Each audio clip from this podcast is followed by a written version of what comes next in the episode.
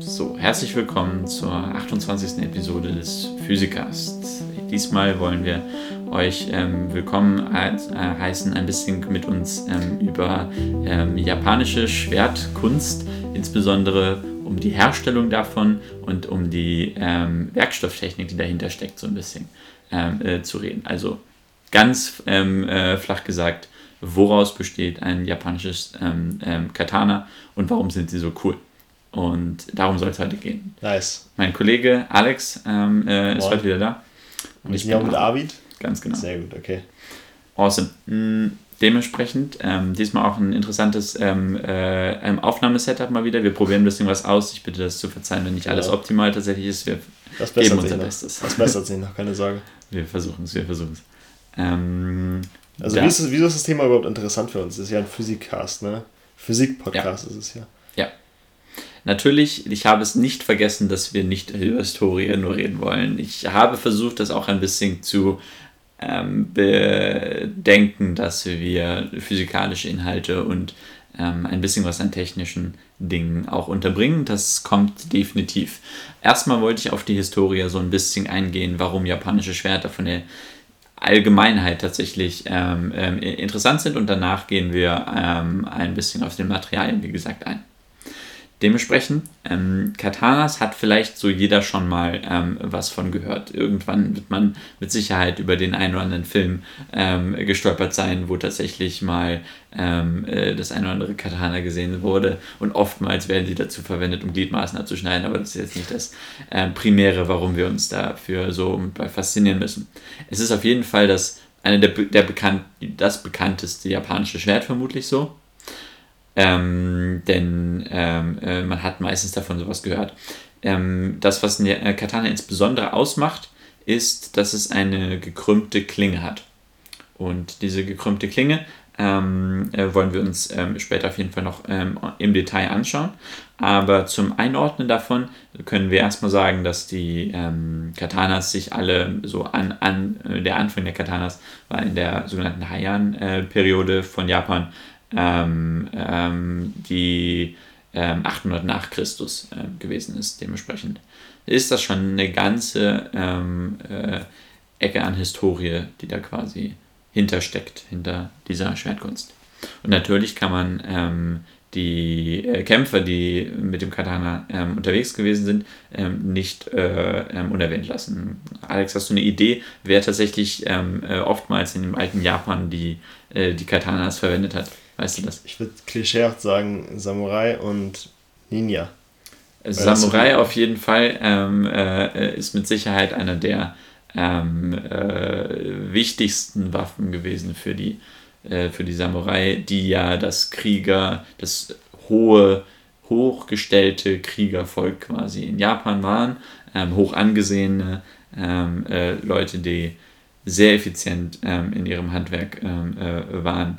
Und ähm, beim äh, Ninjutsu, ich äh, glaube, dort wird ähm, größtenteils auf kleinere Waffen tatsächlich gesetzt, weil die Katanas, wir gehen gleich auf die Arten, die es davon so gibt, ein bisschen einher, die sind recht, haben recht lange Klingen, vergleichsweise, und einen recht langen Griff. Und ähm, wenn du dich sehr vorsichtig irgendwie an jemanden heranpirschen möchtest ähm, und nicht gesehen werden möchtest, dann ist es ein bisschen nervig, so ein ähm, insgesamt 90 cm langes ähm, äh, Stab mit dir dabei zu haben. Mhm. Dementsprechend ist es eher für den Feldkampf gedacht gewesen, soweit ich weiß. Und ähm, wofür es in der Menschheitsgeschichte wirklich in die Historie eingegangen ist, ist das ähm, ist wahrscheinlich die beste und die schärfste Schnittwaffe der Menschheitsgeschichte gewesen ist quasi. Es ist die, die schärfste. Die Waffe, die am besten darauf optimiert wurde, mhm. ähm, zu zerschneiden. Ähm, das ist in allen Eigenschaften quasi des Katanas ähm, äh, gegeben.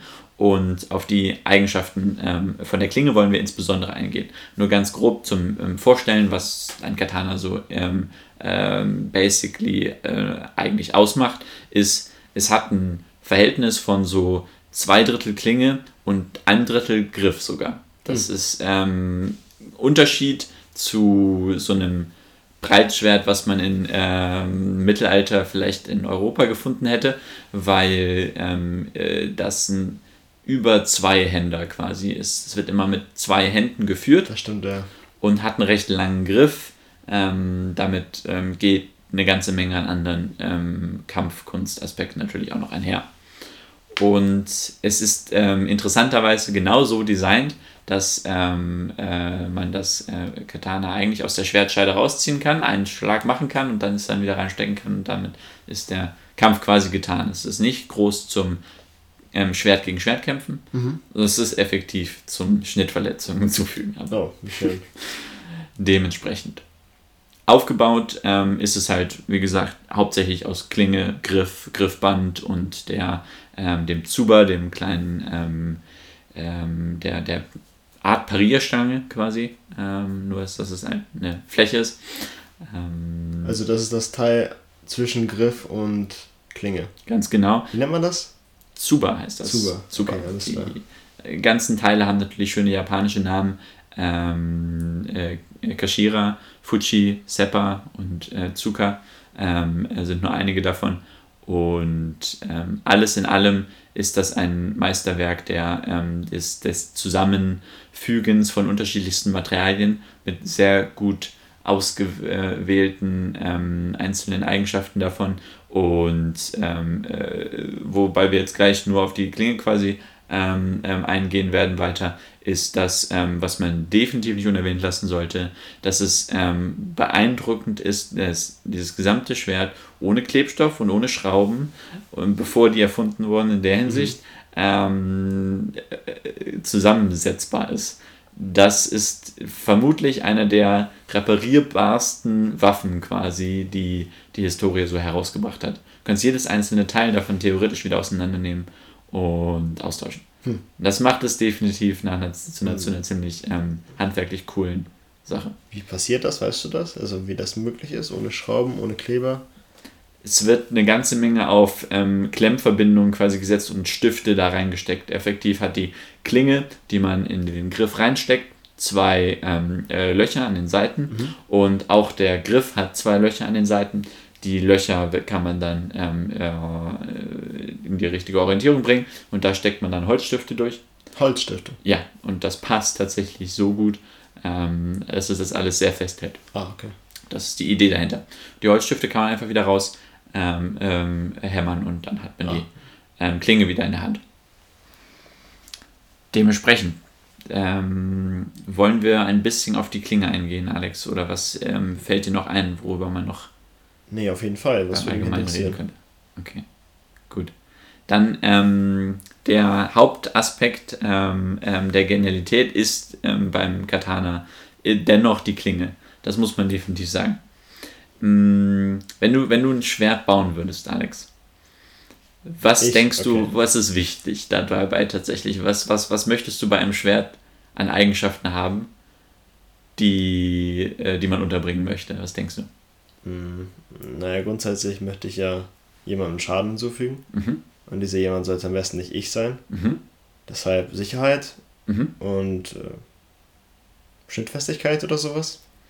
Dass man eine Klinge hat, die ähm, gut schneidet und man selber die Hände dann nicht drauf bekommt oder sowas. Würde ich sagen. Das ist eine ganz praktische Sache. Das ist lustigerweise genau das, wozu das Zuba beispielsweise da ist. Also. Das hält einen davon ab, ah, auf die Klinge zu greifen quasi. Also die äh, senkrecht zum Griff stehende Plattform, dieser Kreis. Ganz genau. Ganz okay. genau. Und, Und zu was war das da? Das ist, ähm, damit man quasi das Ende des Griffs weiß und ah, nicht okay. darüber hinweg geht. Also man kann da nicht ausrutschen oder sowas und nee. aus Versehen auf die Klinge greifen. Ja. Das, das hat man bei gewöhnlichen, also was heißt gewöhnlich, aber bei so ähm, so nordischen Mittelalter-Schwertern Schwertern hat man das ja auch gehabt, oder nicht? Genau, das ist eine Parierstange. Ah, okay, okay. Diese Stange ist oftmals dann dafür da und wenn man sowas wie einen ähm, Rapier, die ähm, Dinge, die du zum Wächten verwendest, mhm. ähm, äh, dann hast du da ja eine ganze Handumhüllung quasi. Ah, ja, genau. Ja. Also ein Säbel oder sowas hast. Hat alles dieselbe Funktion, sieht aber hier ein bisschen anders aus. Genau dementsprechend viele Teile der Historie haben das ähnlich nochmal erfunden. Dementsprechend äh, können wir uns jetzt einmal ähm, den, den Eigenschaften widmen. Alex, würdest du mir zustimmen, dass das eine ist, dass du gut schneiden kannst? Das andere ist aber auch, wenn du wenn du das ähm, Schwert ein bisschen biegst, hm. willst du ja auch nicht, dass es auseinanderbricht. Nee, gar nicht. Du willst, dass es ein bisschen flexibel ist. Du meinst, du. Elastisch, dehnbar. Du gehst wahrscheinlich gleich auf die ungewöhnliche Form Schwerts. Form also. ist eigentlich ähm, hauptsächlich durch, den, durch die Bewegung, ähm, äh, die dabei ausgeführt wird, glaube ich, bestimmt. Ich weiß es nicht ganz genau, was die Form mhm. hauptsächlich beeinflusst. Ähm, was ich weiß, die Materialzusammensetzung ist darauf ausgelegt, eine Kombination von Schnittfestigkeit an der Klinge und ähm, Elastizität am Rücken mhm, der Klinge okay. hinzubekommen. Und das in Kombination miteinander ähm, führt dazu, dass man ein ähm, sehr gutes ähm, und äh, haltbares und widerstandsfähiges ähm, Schwert tatsächlich hat. Weil das sind Widersprüche eigentlich. Härte und Elastizität, das geht im Stahl, in einem Stahl findest du das nicht. Es ist sehr schwierig, das miteinander zu kombinieren. Und wenn man davon ausgeht, dass man es in einem Stahl nicht findet, was denkst du, hat man wohl gemacht, wenn man diese Klingen sehr aufwendig, sehr aufwendig früher hergestellt hat? Also was man jetzt machen könnte, wäre ja das äh, Metall mit einer Legierung zu versehen. Mhm. Ich weiß aber nicht, ob das damals auch schon der Fall war und ob die dazu äh, die Möglichkeit hatten, das zu machen. Teilweise durchaus, ja. Also Stahl allgemein ist schon eine Legierung, das ist das Lustige. Mhm. Ähm, und dementsprechend wird seit dem Stahl entstanden ist quasi Legierung gemacht. Stahl ist eine Legierung aus Eisen und Kohlenstoff. Und damit haben wir ähm, die Basis, ähm, die wir auch in unserem Schwert verwenden wollen. Und das, die Variable, die wir haben, ist, wie viel Kohlenstoff wir quasi reinbringen. Dementsprechend ähm, äh, können wir sagen, obere Grenze für Stahl ist 2% Massenprozent Kohlenstoff tatsächlich. Alles darüber wird als Gusseisen bezeichnet und interessiert uns erstmal nicht. Und alles darunter ist theoretisch Stahl. Und ähm, wenn man recht wenig Stahl, ähm, wenn man recht wenig Kohlenstoff äh, ähm, Stahl drin hat, dann ist der ähm, äh, weniger spröde und brüchig. Mhm. Ähm, und ähm, desto mehr Kohlenstoff drin ist, desto äh, spröder und brüchiger wird er. Ganz, ganz, ganz also, äh, vereinfacht gesagt. Das ist ein kompliziertes Thema, was werkstofftechnisch halt sehr interessant ist, aber ganz einfach gesagt wird es dadurch brüchiger. Mhm. Und das wollen wir ja nicht. Das wollen wir nicht, aber wir wollen bestimmte Eigenschaften, die tatsächlich von höheren Kohlenstoffgehalten auch drin sind. Hm. Denn es geht ähm, allgemein, wenn wir, und das ist jetzt die Perspektive, die man als ähm, Physiker auch darauf bekommen kann, wenn man sich ein, ein äh, Metall anschaut, dann ähm, ist das ja keine Flüssigkeit, das ist kein, ähm, ähm, das sind keine einzelnen Moleküle, das sind einzelne Atome. Einzelne Atome, einzelne Eisenatome, die in einem Gitter zusammengesetzt sind. Und dieses Gitter ist ähm, sehr wichtig von den äh, Eigenschaften für das gesamte Verhalten von dem Stahl. Was wir in dieses Gitter nämlich reinsetzen, ist Kohlenstoff. Und ähm, Kohlenstoff ist sehr viel kleiner als die Eisenatome. Mhm. Und das, was tatsächlich ähm, äh, sich normalerweise anordnet, wären halt ganz, ganz viele ähm, äh, kugelförmige größere Eisenatome, wo dann dazwischen sich ähm, ein Kohlenstoff einsetzt. Und dieses Kohlenstoff äh, führt dann dazu, dass der Kristall sich so ein bisschen ähm, unter Spannung gerät, ein bisschen ausdehnen muss. Und das führt im Endeffekt dazu, dass, der, ähm, äh, äh, dass es härter wird, dass das äh, Gesamtmetall tatsächlich härter wird. Das muss man akzeptieren in der Hinsicht. Durch Spannungen ähm, wird da ein Material härter und spröder. Es kann leichter brechen, aber es hat auch mehr Härte. Und ähm, dann ist ähm, das Wichtigste, was wir auch noch mit äh, Kunststoff machen können, ist, wir können es, wir können damit, ähm, äh, können es härten. Wir können damit sehr stark, mit sehr, mit sehr viel Hitze, ähm, die, das Kristallgitter umformen. Das ist das, was man äh, vielleicht in, äh, manchmal in, in Dokumentationen oder in Filmen, wenn man mit Schmieden zu tun, ähm, wenn man Schmiede bei ihrer Arbeit gesehen hat, schon mal gesehen hat. Mhm. Die nehmen ein ähm, Schwert, was eigentlich fertig ist. Sie haben es aber noch nicht gehärtet, führen das in den Ofen ein, ähm, bringen das auf 600 Grad oder so. Das, der Stahl schmilzt dabei noch nicht. Schmilzen tut er erst bei über 1000 Grad. Aber er wird dadurch in ein anderes Energieniveau gebracht und er hat einen anderen Kristallzustand. Wenn der ähm, äh, Schmied dann dieses ähm, Schwert wieder aus dem äh, Ofen rauszieht, ist das, ähm, äh, glüht das.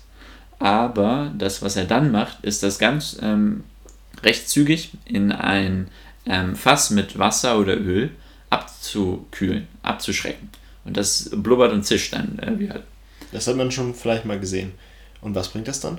Das ist das Interessante. Das, was es tatsächlich bringt, ist es ein, ein, ein abruptes Erstarren quasi des Metallgefüges. Mhm. Und ähm, am Anfang ist so ein Stahl, das ist meistens ein ferritischer Stahl. Da ähm, verwende ich jetzt ein paar Fachbegriffe, diejenigen, die sich dafür interessieren, gerne mal nachgucken können. Ferrit ist am Anfang so ein ganz, normaler Ausgangs, ähm, äh, ganz normales Ausgangsmaterial, was nichts Besonderes ist.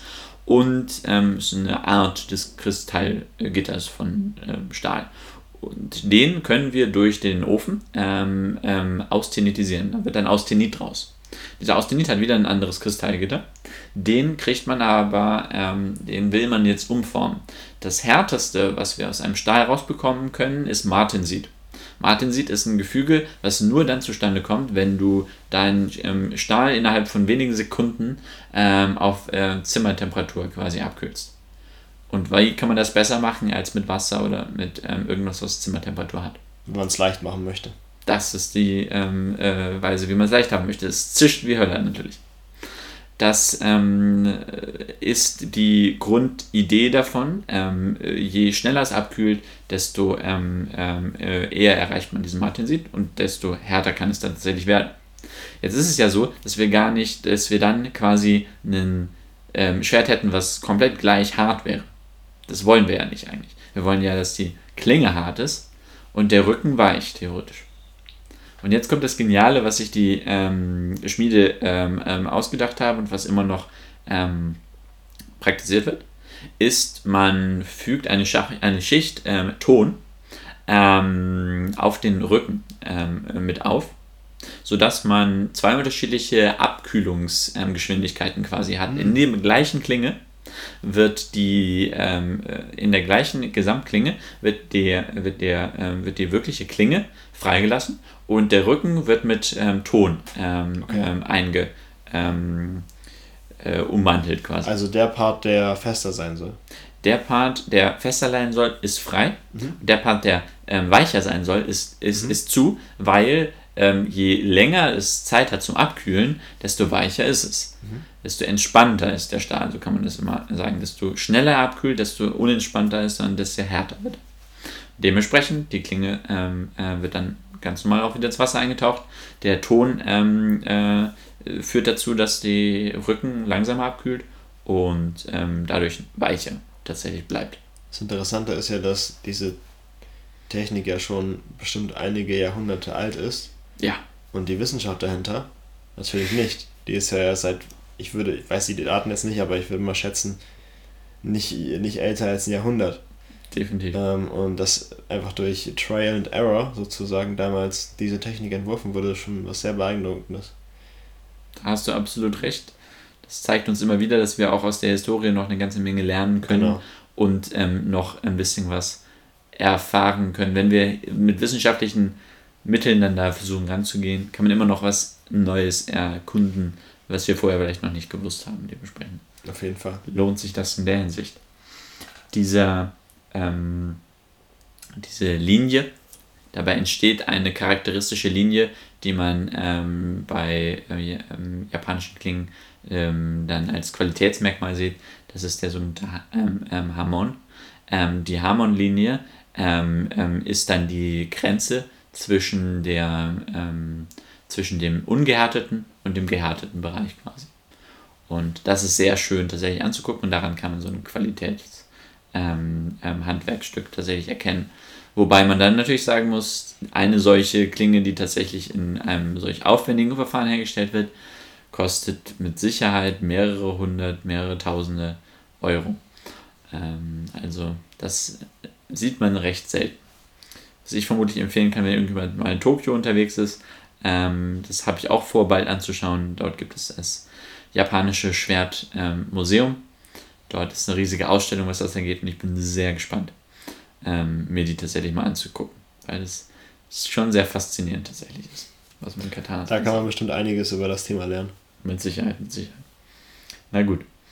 Ansonsten habe ich tatsächlich ähm, äh, nicht mehr viel und das Thema ist aber auch sehr interessant. Ich meine, man müsste sich mal die anderen Schwerttechniken nochmal genau anschauen und vielleicht Vergleiche ziehen, mhm. was äh, da unterschiedlich gemacht wurde. Also bei jetzt europäischen Schwertern hatte man das ja nicht. Ja, das sah anders aus. Hm. Definitiv. Und die ja, haben meistens zwei Klingen, zwei Genau, Schneiden. genau. Ich wollte gerade sagen, zwei, zwei, wie nennt man das nochmal? Zweischneidiges Schwert? Ja. Das hatten wir in Japan scheinbar nicht gehabt. Das waren tendenziell mehr einschneidige, genau, ja. Ja, ähm, interessantes Thema. Aber diese äh, Qualitätsmerkmale, die du gerade eben angesprochen hast, wie war der Name nochmal? Die Harmon-Linie. Die Harmon-Linie.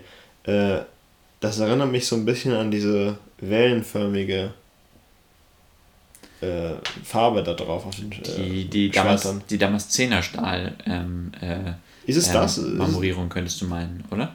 Na, ich bin mir nicht sicher. Ich, äh, also viele, gut, muss man echt äh, zugeben, äh, Schwerter, die man jetzt in so Popculture äh, oder im Internet sieht, die haben oftmals ähm, so welche wellenförmigen ja, Linien. Nicht mhm. Linien, aber mhm. Muster auf dem Schwert. Ja. Ähm, meinst, meinst, du, du ganz damit? viele feine Linien in dem Moment? Ein, ein, eine, nicht keine Linie, das ist keine Linie. Ja. Ähm, ein Wellenmuster auf dem Schwert. Okay, weil wenn es tatsächlich eine einzige äh, Welle quasi ist, dann ist es wahrscheinlich diese gehärtete Harmonlinie, die sich da so ein bisschen gefunden hat. Die andere Möglichkeit ist tatsächlich die, ähm, dass es aus Damaszenerstahl tatsächlich hergestellt wird. Also Damaszenerstahl ist ja der sehr, der sehr oft gefaltete Stahl, mhm. der dann so eine ähm, äh, fast flüssigkeitsähnliche ähm, Strukturierung ähm, ähm, äh, annimmt, die so fast von der hölzernen Maserung oder so aussieht. Ähm, das gibt es auch, aber ähm, das ist nicht die Hauptsache, aus der Katana ähm, Klingen normalerweise hergestellt werden hm. würden. Okay. Äh, wenn du sonst nichts mehr hast, oder hast du noch irgendwas hinzuzufügen? Nö. Würde ich sagen, interessantes Thema. Vielleicht kommen wir bei einer weiteren Episode nochmal darauf zurück.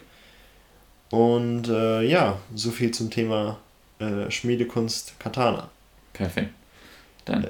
Ich würde mich schon mal verabschieden und äh, hört beim nächsten Mal gerne nochmal rein. Klar. Bis dann. Bis Ciao. dann. Tschüss.